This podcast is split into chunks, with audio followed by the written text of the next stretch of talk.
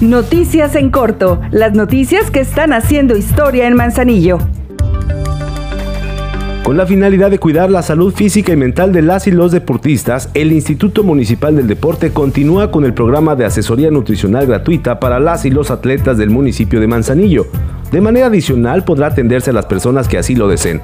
Así es que especialistas en nutrición y un equipo de colaboradores atenderán en un módulo en la unidad deportiva Jaime Tubo Gómez los días 29 de enero, 19 de febrero, 5 y 19 de marzo. No faltes.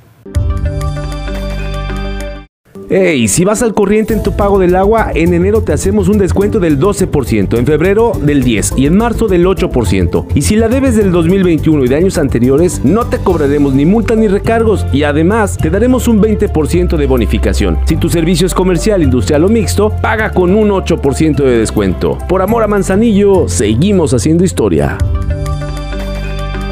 El Ayuntamiento de Manzanillo llevará a cabo durante febrero la campaña municipal de inscripción de actos del registro civil y expedición de actas 2022. Estrategia a favor de la población, pues ofrecerá trámites gratuitos.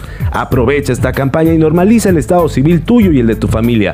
Recuerda que solo en febrero los trámites serán gratuitos. La presidenta municipal Grisela Martínez acudió a las instalaciones de la CAPDAN en donde entregó equipo de bombeo y rebombeo con el que mejorarán los servicios de la paramunicipal a favor de las y los manzanillenses. La inversión que se realizó con recursos propios supera los 6 millones 330 mil pesos. Con esta entrega de equipo, más las 7 unidades que la alcaldesa entregó en esta misma semana a la CAPDAN, la inversión con recursos propios de la paramunicipal asciende a la cantidad de 8 millones 966 mil pesos. Ahora ya estás bien informado del acontecer de Manzanillo. Esta es una producción de la Dirección de Comunicación Social. Juntos seguimos haciendo historia.